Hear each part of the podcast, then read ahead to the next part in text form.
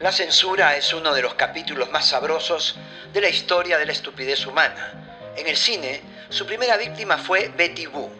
1931, en su primer manifiesto, el Comité de Censura de Hollywood señala que sus largas pestañas, su boca en forma de corazón, sus gestos insinuantes y su corta falda transmitían grandes dosis de sexo, vulgaridad y obscenidad. El mensaje era claro. O la vampiresa se corregía o la jubilarían antes de tiempo.